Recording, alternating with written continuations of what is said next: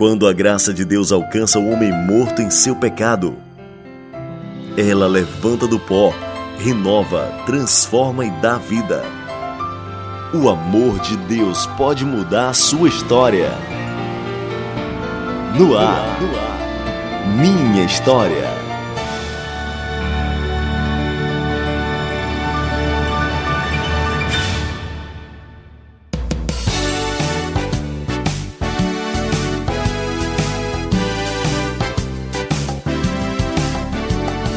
Bom dia, estamos mais uma vez juntos com o nosso momento de testemunho. Programa Minha História. Eu agradeço a sua sintonia nesta manhã abençoada, nesta manhã maravilhosa. Eu sou João Lucas Barroso e eu agradeço você também que está conosco em podcast através do site Rádio Ceará, através do Spotify, do Deezer. Seja muito bem-vindo. Joelma, bom dia. Bom dia, João Lucas. Bom dia, você acompanhando Minha História. É sempre um grande prazer estarmos juntos para conhecermos né, o testemunho de mais uma pessoa alcançada pela graça, maravilhosa graça do nosso Deus. Exatamente, e hoje, com muito carinho, estamos recebendo aqui em estúdio o pastor Valdemar Filho. Pastor, bom dia, prazer recebê-lo aqui no programa Minha História. Bom dia, Pai do Senhor, irmão João Lucas e irmã Joelma. É um prazer aqui conhecê-los pessoalmente. Eu já tinha vindo algumas vezes aqui na rádio, mas não tinha visto vocês e é um prazer estar aqui. Já é ouvinte da Rádio Seara, né? Sim, sim. Assíduo. Que bom. A Rádio Seara. Graças a Deus. Coisa e para a gente conhecer um, um pouco melhor do pastor Valdemar, se apresente, quem é a sua família, a sua igreja, onde você mora. Eu sou o pastor Valdemar, é mais conhecido como Valdemar Filho. Sou filho, filho de pastor. É, estamos aqui no Canidezinho há mais de três anos. E eu sou grato a Deus pela oportunidade que o Senhor nos concede de estar aqui junto com o povo de Deus no Canidezinho. E a sua família? Esposa, filhos? Sim, minha esposa, é irmã Sanderli, eu tenho dois rapazes. É, o mais velho é o Azael e o mais novo é Valdemar Neto. Muito bem. E, e seus pais sua... são daqui? Seus pais? Não, meus pais são. Eles moram no Cariré. É, chegamos no Cariré muito novo, ah, tinha 5 anos de idade, mas aí logo depois a gente foi enviado para cá, depois de algum tempo, né? Estamos aqui há três anos. Beleza, vamos conhecer então essa história bem destrinchada daqui a pouquinho, né, João Lucas? Com certeza, Joelma. Apocalipse capítulo 21, versículo 4. Ele enxugará dos seus olhos toda lágrima, não haverá mais morte, nem tristeza, nem choro, nem dor, pois a antiga ordem já passou. Esta é a promessa de Deus para todo aquele que crê em Jesus como Senhor e Salvador. O versículo 6 diz: Disse-me ainda: Está feito. Eu sou o Alfa e o Ômega, o princípio e o fim.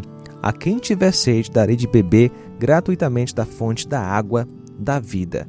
Todo aquele que se arrepende, crê em Jesus como Senhor e Salvador, bebe desta água, é perdoado, é justificado, é recebido como filho adotivo de Deus. Então creia em Jesus, assim como o pastor Valdemar entregou sua vida a Jesus e a gente começa perguntando, pastor, onde você nasceu? Eu sou natural de São Benedito. Quando nasci, meu pai morava em Carnaubal, era pastor no Carnaubal. Uhum. E é, com cinco anos de idade aproximadamente que a gente chegou no, no, no Cariré. Né?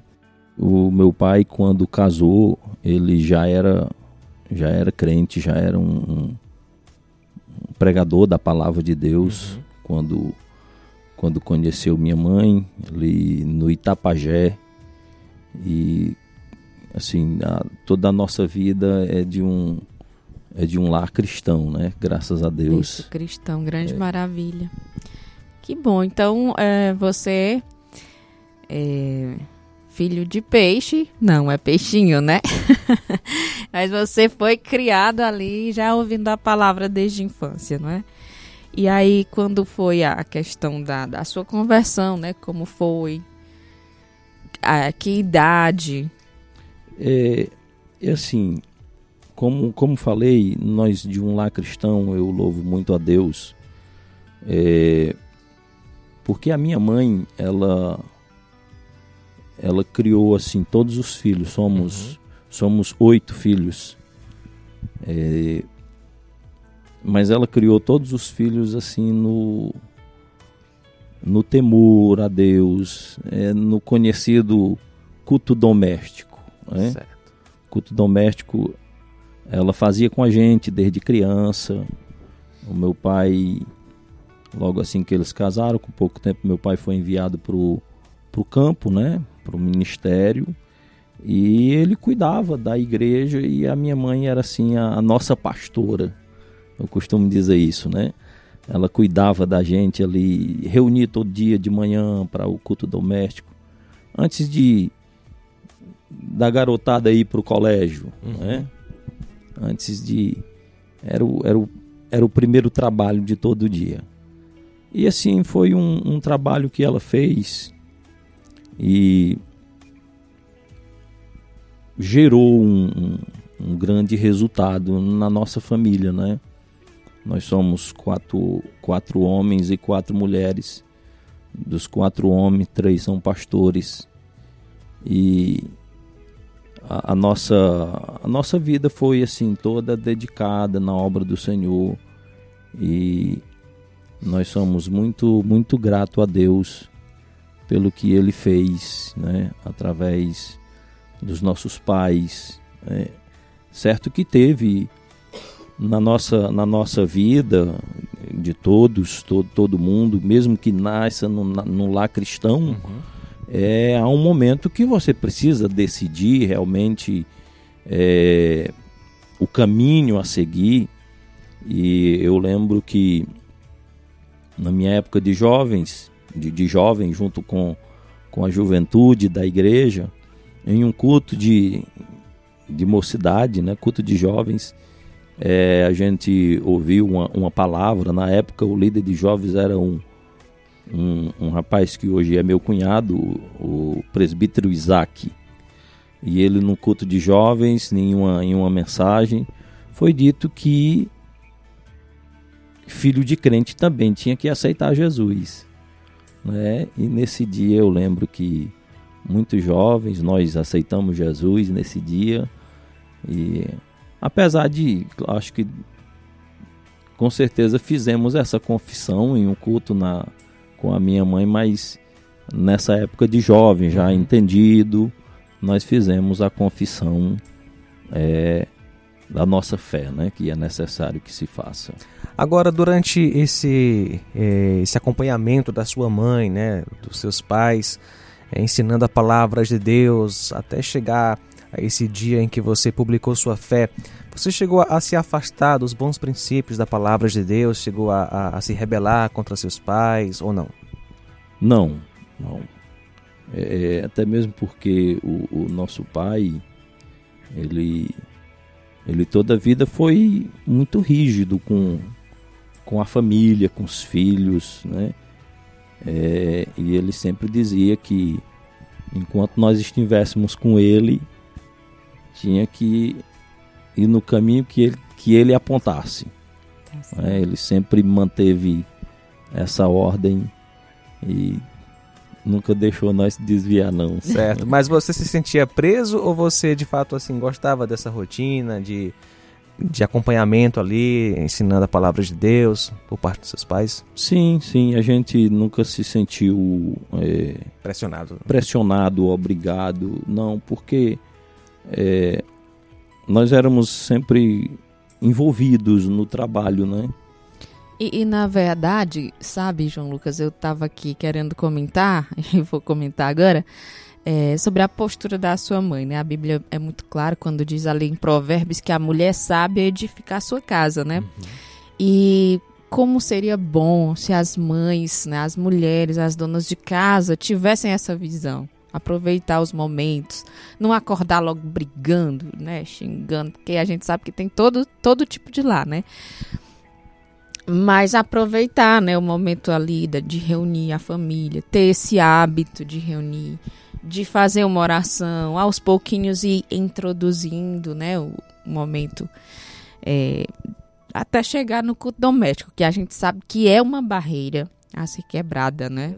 Porque não é fácil.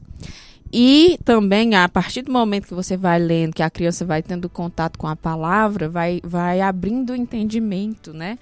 Então, por isso que você, seus irmãos e aqueles que são doutrinados assim não se sentem oprimidos, não é? Porque vai entendendo que é por ali, que é isso que Deus quer da gente, não é?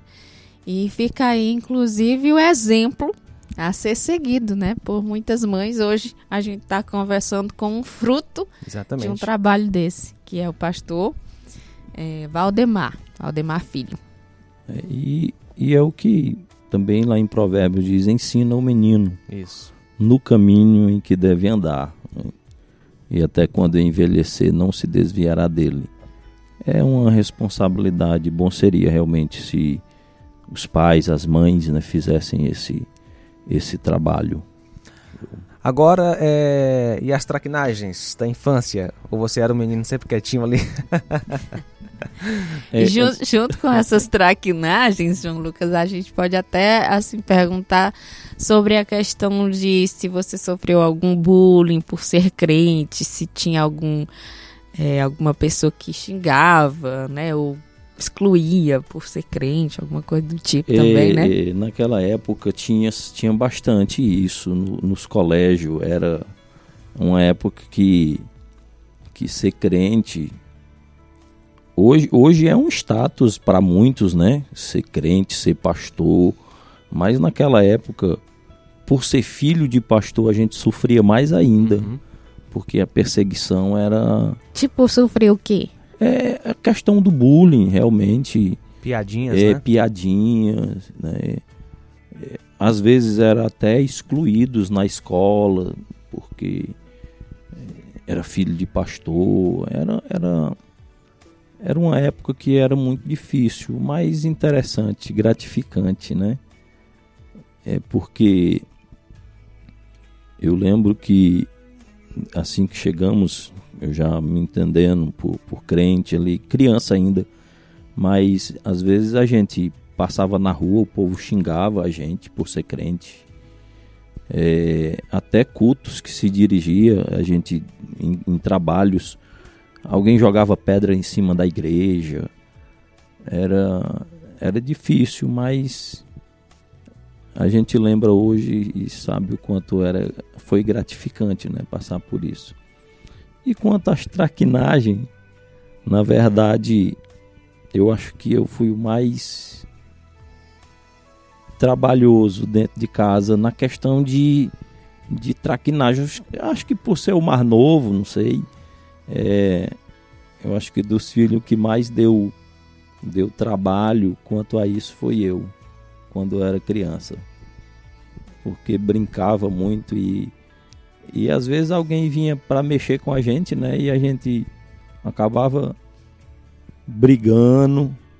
E quando chegava em casa, aí o aí a correção era aplicado, mas era é tanto que no colégio eh, os meus irmãos eles passaram por algumas professoras, né? E depois foi eu que passei pelas mesmas professoras. Uhum. E alguns deles diziam assim, não, esse, esse aqui não é, não é filho do pastor, não. esse menino aqui eu não acredito, não.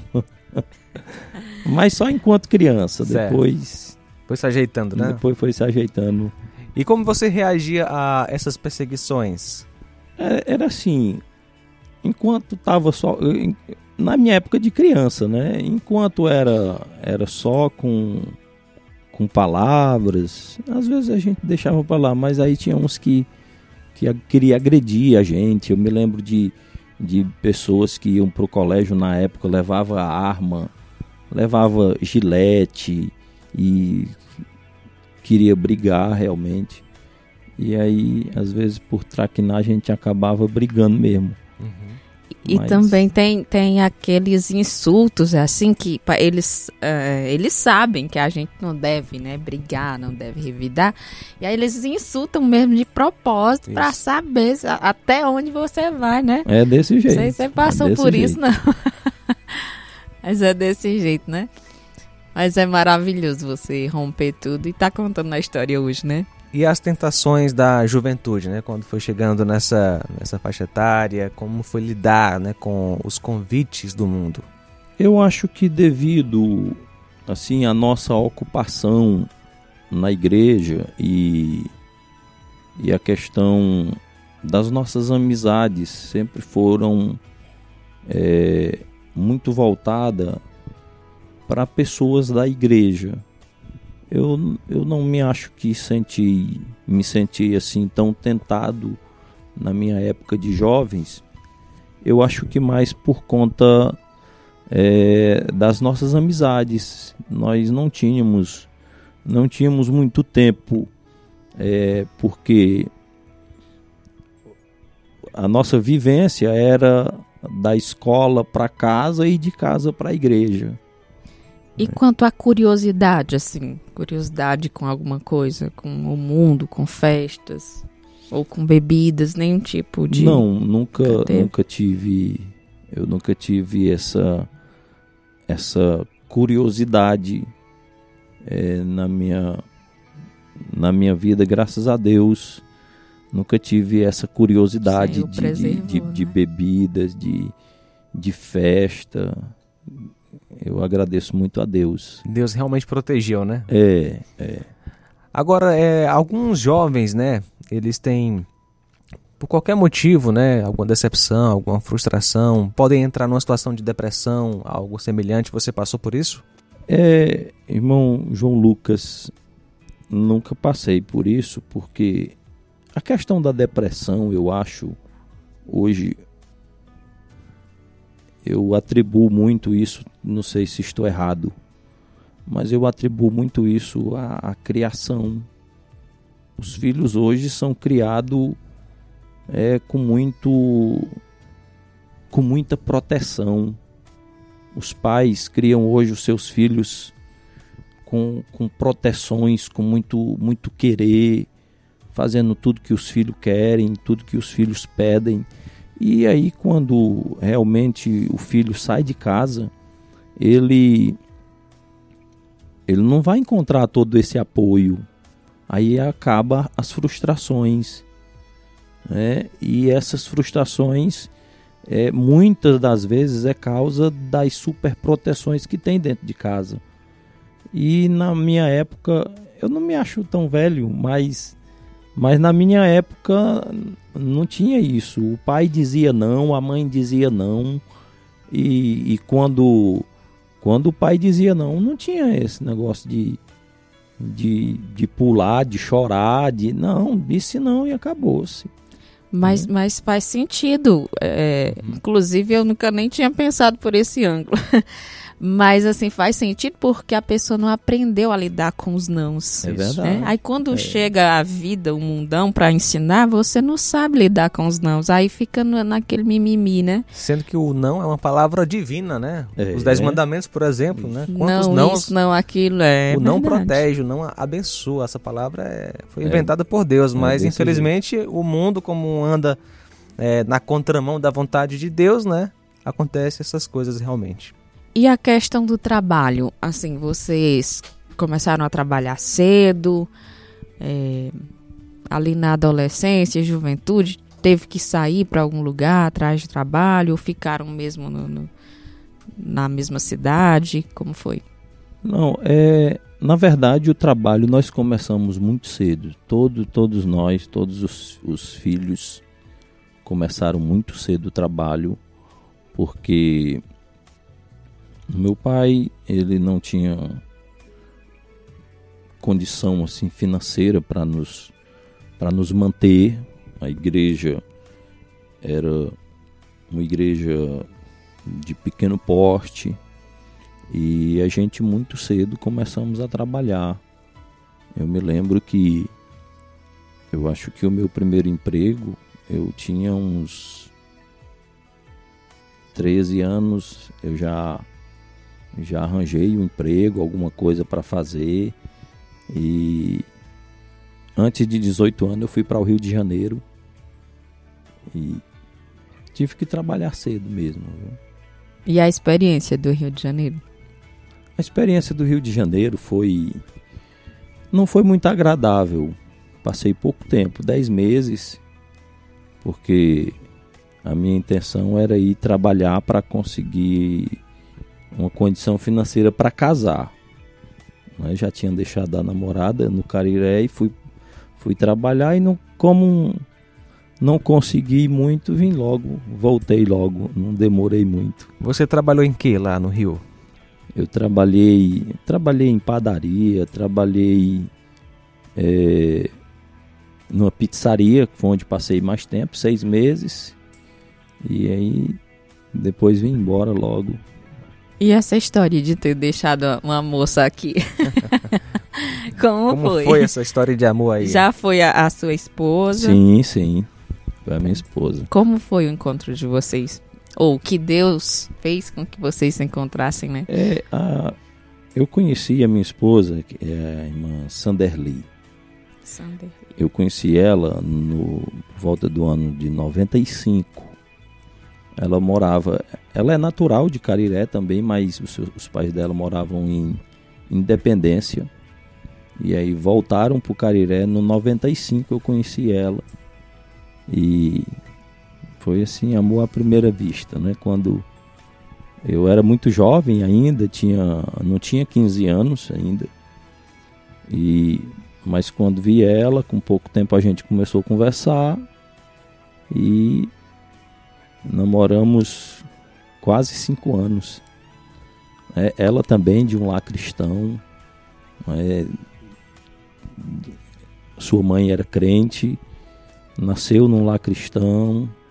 Também nunca, graças a Deus, nunca se desviou, sempre teve né, na presença de. Deus e, e Deus me agraciou muito, muito grandemente, né?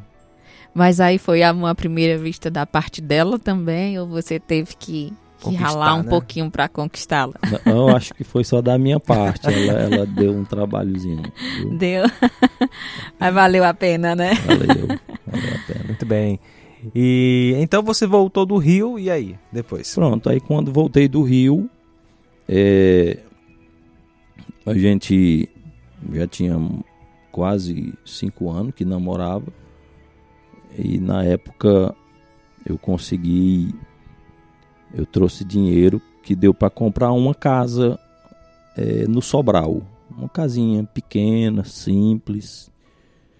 Uma casinha muito simples mesmo, no bairro do Sobral. E era uma casa tão simples que eu levei minha mãe para ver a casa. A minha mãe ficou chorando. Ela saiu da casa chorando porque me perguntando se a Sanderly tinha coragem de morar naquela casa. E ela disse que tinha, então deu certo. Mas legal. A história de cada um, né? E assim, como foi? Por que Sobral? Por que comprar a casa em Sobral? Porque Sobral é, o, é uma cidade mais próxima ali de, de, de, de Cariré e é uma cidade que oferecia mais uma questão de trabalho, né? Certo. Então não era ministerial, né? Não, não, não. Certo. E aí a moça disse que aceitava morar na casinha Aceitava. simples e você. Vocês casaram então, Nós logo. casamos e fomos no 98. E como foram os primeiros anos de casamento ali? Foi, foi bom, muito bom, apesar de que passamos pouco tempo no Sobral, com aproximadamente dois anos de casado, nós voltamos para o Cariré. E aí ficamos no Cariré até 2018, que foi quando eu vim para o Canidezinho. Mas e a questão ministerial, assim, é, casamento, ministério, visão. É, a questão ministerial, ela realmente começou depois que eu casei. Né? Na minha época de jovem, é, eu não tinha pretensão de, de ser um pastor. Na minha época de jovem nunca me passou pela mente. Apesar de ter né, vivido toda a minha vida na Ser casa. pai, ser né, pastor, né? Casa de pastor, filho de Uhum. pastor. é, quando me entendi por, por, por ser, por gente, né? Meu pai já era pastor e o meu trabalho na igreja, quando jovem, era era tocar, eu era o baterista da igreja. Olha aí. Eu me lembro que quando a gente era menino, é, quatro homens dentro de casa e aí cada um tinha um instrumento. O meu instrumento era bateria. Então a gente, quando criança, fazia aquelas baterias de, de, de lata, né? Fazia uma bateria bem ajeitadinha de, de lata, de, de, de- colocava os plásticos com, com liga, ajeitava. Aí tinha os outros irmãos que que fazia o violão, ajeitava aquele violão de, de, de lata também, né? E fazia os instrumentos e, Fazia a festa. ali. Fazia e a quando festa, a gente pronto. a- na parte da tarde colocava lá lá na sala e ia cantar, ia tocar e e aí foi a gente foi crescendo e os meus irmãos aprenderam realmente os outros instrumentos, violão, guitarra, é, acho que os homens, todos os homens são, são instrumentistas, digamos assim, né? E E as mulheres cantoras. é, as mulheres, as mulheres, elas é, cantavam também, mas esse, esse ministério foi muito pro lado dos homens, né? De, de, de instrumento. As mulheres não quiseram é, Aprender não, é? tocar nenhum instrumento. Sim. E a questão ministerial realmente foi só depois que casei. né? O- na minha época de jovem, o que eu fazia na igreja era tocar e cantar. Eu cantava. Na época eu cantava, mas nunca tive coragem de, de ministrar uma palavra quando jovem. Aí depois que casei, é que veio é, o desejo. Realmente começou a nascer o desejo. Já foi depois de casado. Esse desejo ele surgiu porque você chegou a ter alguma experiência ali é, em ministrar? Porque muitos, né, começam assim, né, a, a- a pregar. Alguém convida, aí começa a pegar gosto com aquela, a- aquela obra específica, né, de anunciar a palavra de Deus para a igreja. É, o que aconteceu comigo é que quando eu casei, fui pro Sobral, na época era o pastor, no Sobral era o pastor Francisco Lima e Silva, um, um grande homem de Deus, na época que eu cheguei no Sobral no 98, e eu fui para uma congregação, e quando eu cheguei na congregação tinha tinha um irmão muito conhecido da gente, conhecido como Raimundo Cruz. Ele era o dirigente da congregação.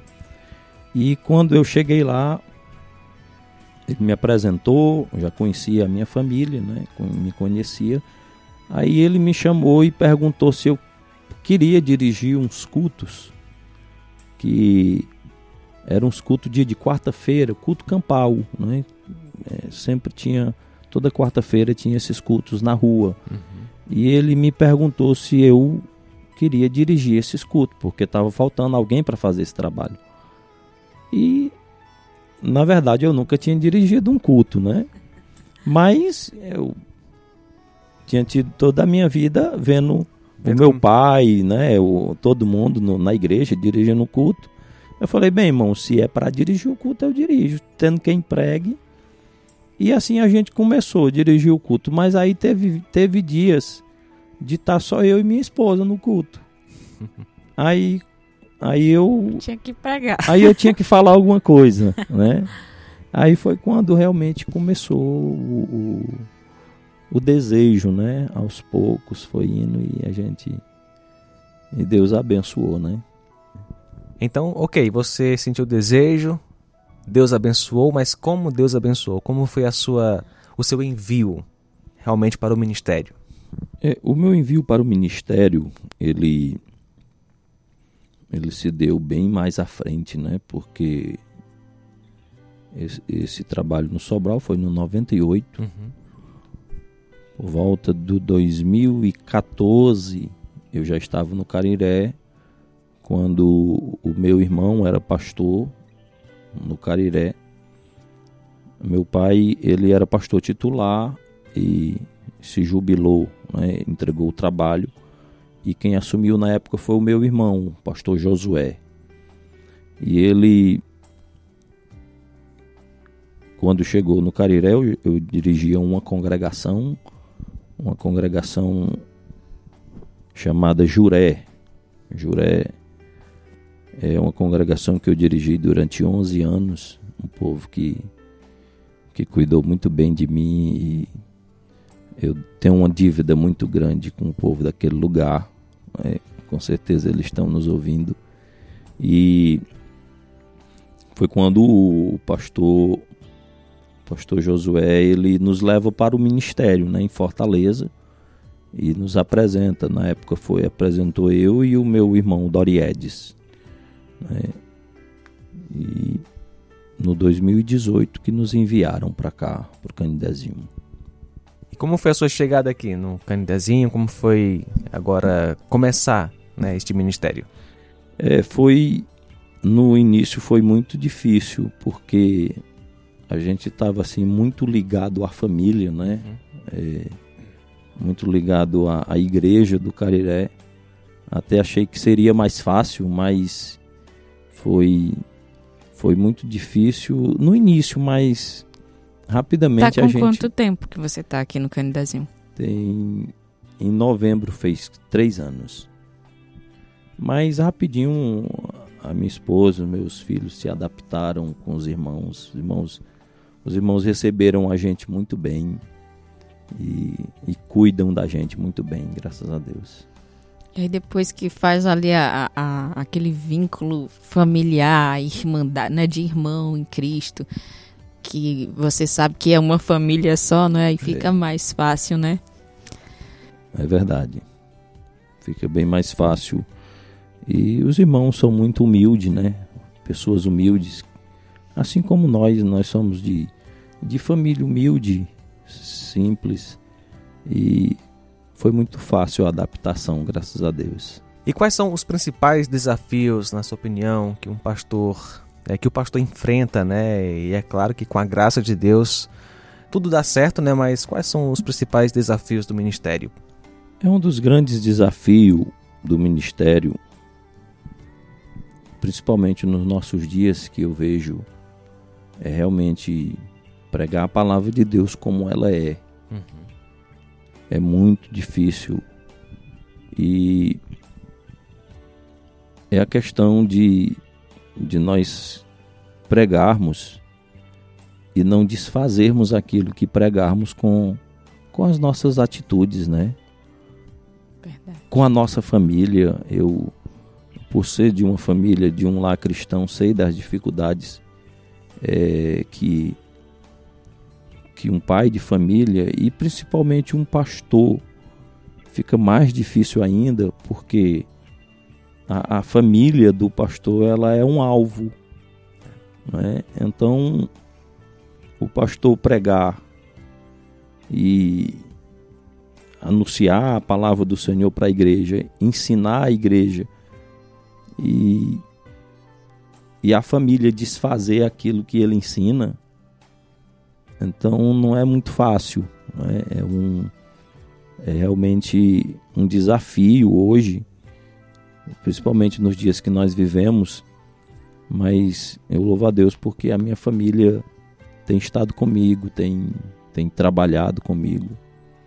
Né? Os meus dois, dois rapazes o mais velho é, é, todos dois são instrumentistas também tocam é, o meu rapaz mais velho me ajuda muito é, ele é um, é um, dos cantores da igreja e o meu rapaz mais novo é, ministra a palavra é um que é o Valdemar Neto é, o Azael canta e o Valdemar Neto prega eu sempre costumo dizer que eles pregam e eu só oro né e mas é um desafio, é um desafio muito grande. E eu sei que é a misericórdia de Deus sobre, sobre as nossas vidas, né? principalmente nos dias que nós estamos vivendo. É verdade. É, é, o desafio maior não, não ser como aquela música lá, né? É, crente na igreja, que na igreja tudo certinho, né? Em casa desanda, né? É, é maravilhoso quando, quando. E deve ser assim, né? Crente em qualquer lugar, em casa, na igreja, testemunho em casa, na igreja, né? E de fato, do jeito que a palavra também hoje está sendo é, é, distorcida, é o grande desafio do pastor também estar tá ali sempre pregando o que realmente está na palavra, sem tirar nenhum tio, nenhum pontinho, né? Como diz ali em Apocalipse. É verdade. Mas vale a pena, né? Pregar o evangelho. Vale a pena. É muito, é muito gratificante né? sabermos que, que o Senhor ele é, nos usa para esse, esse fim. E quando a palavra vai nos dizer que os anjos desejaram fazer esse uhum. trabalho, né? E o Senhor confiou a nós, humanos, falhos, né? É um privilégio muito grande. Pastor, você que nasceu em um lar cristão, né, e, e, viu a necessidade de tomar uma decisão pessoal com Cristo, o que você tem a dizer para o jovem, ou a, a pessoa que nasceu em um lar cristão, está nos ouvindo agora, também precisa, né, realmente se posicionar se vai seguir a Deus ou vai seguir o pecado. É, é um. Na verdade, eu às vezes eu medito nessa, nessa situação porque o que acontece às vezes é mais difícil para quem realmente nasce num lar cristão. Não é muito fácil seguir ser crente. Não, ah, vai ser mais fácil? Não, eu acredito que não. Pelo contrário, às vezes se torna mais difícil. Eu costumo dizer que quem aceita Jesus é que já veio do mundo lá, presenciou tudo, é, viveu e, e provou de tudo que o mundo oferece. Essas pessoas às vezes são mais, quando aceitam Jesus, são mais crentes do que aqueles que nasceram num lar evangélico. Por quê? Né? Porque, é, porque sabe de onde foram tirados. Sabem de, de é, do tamanho da misericórdia de Deus para com a vida deles. Isso não quer dizer que quem nunca presenciou, quem nunca viveu, não vai, não teve a misericórdia de Deus. Teve tanto quanto o outro. Mas o outro ele acaba sendo mais grato, porque sabe de onde veio e aonde está, né? Às vezes pode, pode acontecer do daquele que, que nunca viveu essa vida querer se gloriar porque nunca viveu, mas isso não, claro, não é motivo para se gloriar.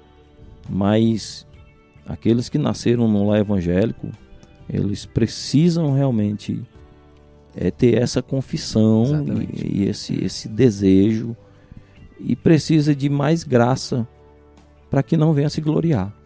Afinal e, de e... contas, como diz a palavra, né, todos pecaram e todos estão separados da glória de Deus. E isso inclui qualquer pessoa, qualquer seja pessoa. aquela que nasceu em um lar cristão ou não. É verdade. E o, a condição também de você ser criado debaixo do, do ensinamento cristão é graça de Deus Exatamente. também, né? Você receber esse, esse, esse presente de Deus também é grande graça, né? É, de, sim. de você não ter provado da situação né, de, de que muitos se encontram hoje. É verdade. Pastor Valdemar, você tem alguma canção que você ama, que você se identifica, uma canção que faz parte da sua história, pra gente tocar aqui no nosso programa? Uma canção que você tocou muito com aquelas baterias de lata. É. é, eu tem um cantor que eu, eu me identifico muito com ele. Eu na época que cantava, eu cantava muitos louvores dele é Cícero Nogueira. Cícero Nogueira, é, eu cantava muitos louvores dele. E tem um hino que eu cantei muito é, na minha época de jovem e, e também depois Os irmãos gostavam muito que eu cantasse ele. Quando eu cantava, uhum. é, Deus vai agir. É um louvor que é, marcou muito, muito a nossa vida, o nosso ministério, porque a gente sempre quando saía louvava e, e era muito, muito maravilhoso. Muito bem, pastor. Então vamos ouvir esta canção com o cantor Cícero Nogueira. O nome da canção, na verdade, é Vitória Esperada, tá certo? E daqui a pouquinho a gente a gente tem uma última pergunta para encerrarmos muito bem este momento tão maravilhoso aqui no programa Minha História.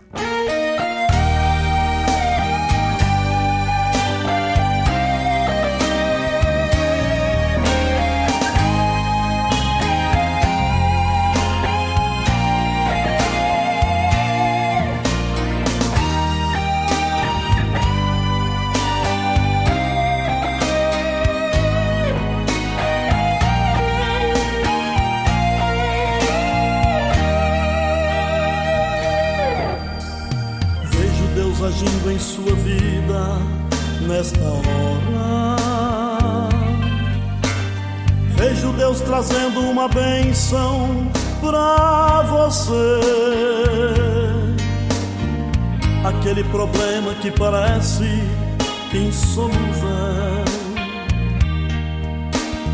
Vejo Deus movendo sua mão para resolver. Vejo o mar revolto em bonança e Deus acalmando a maré. Eu posso ver tudo antecipado com os olhos da fé.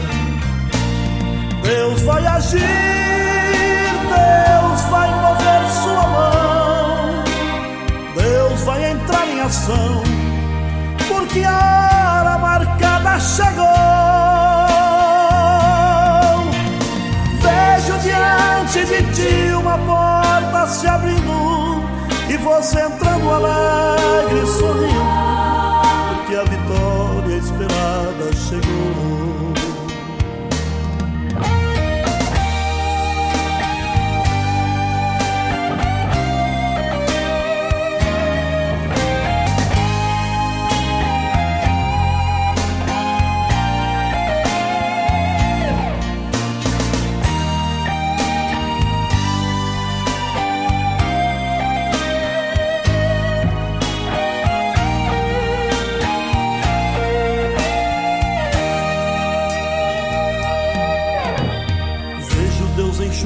Seu pranto nesta hora. Vejo sua luta em estágio terminar. O inimigo com sua bandeira arriada.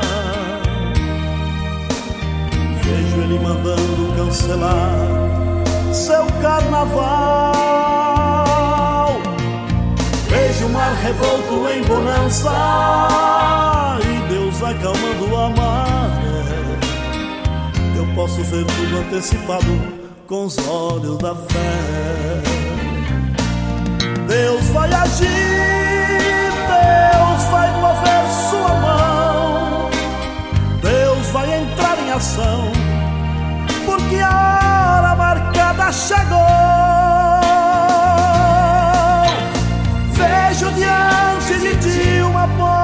Se abrindo e você entrando alegre, sorrindo, porque a vitória esperada chegou. Vejo diante de ti uma porta se abrindo e você entrando alegre, sorrindo, porque a vitória esperada chegou.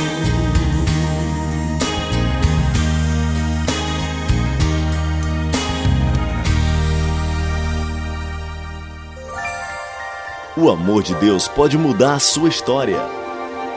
No ar, minha história.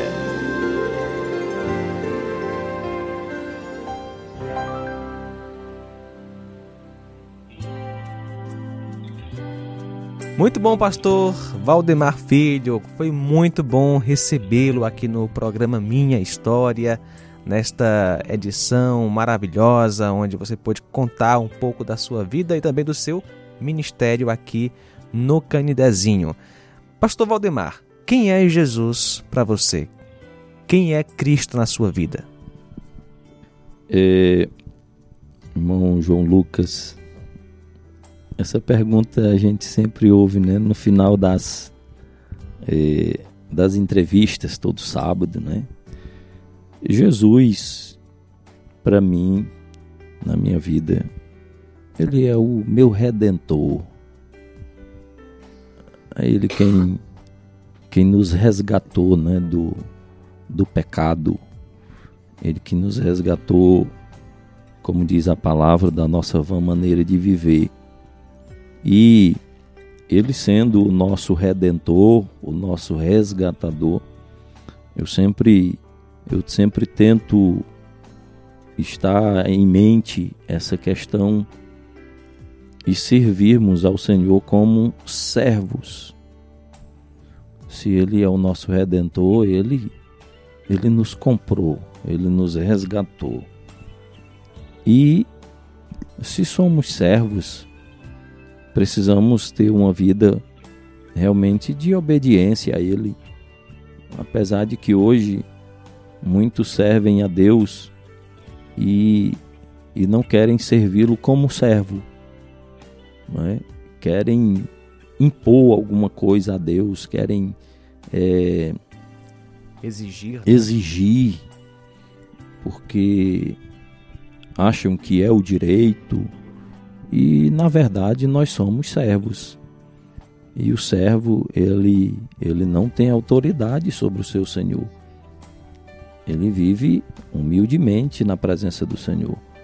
E é o é o que eu peço a Deus cada dia que ele nos sustente como espírito, com espírito de servo, né? cada dia. Muito bom, pastor. Muito obrigado. Que Deus possa lhe abençoar grandemente, você, sua família. Se você quiser ouvir novamente a história do pastor Valdemar, está no site radioceara.fm. Joelma, bom dia. Bom dia, João Lucas. Bom dia para você que acompanhou. Pastor, agradecemos muito né, você ter aceitado o nosso convite e louvamos ao Senhor pela forma como Ele lhe separou, né, lhe chamou e está lhe usando, que continue abençoando seu ministério cada vez mais. Eu quero que estar tá agradecendo a, a, oportunidade de estar aqui. É motivo para mim de, de muita satisfação poder estar aqui é, mais uma vez aqui no estúdio da rádio. Vim algumas vezes na época do pastor Enéas.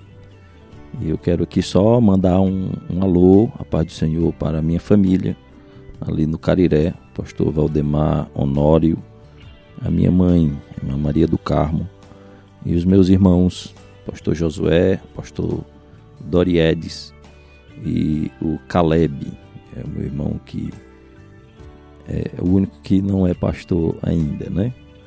E para minha família ali, minha esposa, irmã Sanderli, e o irmão Azael, o irmão Valdemar Neto e a igreja ali no Canidezinho, que o Senhor abençoe cada um dos irmãos.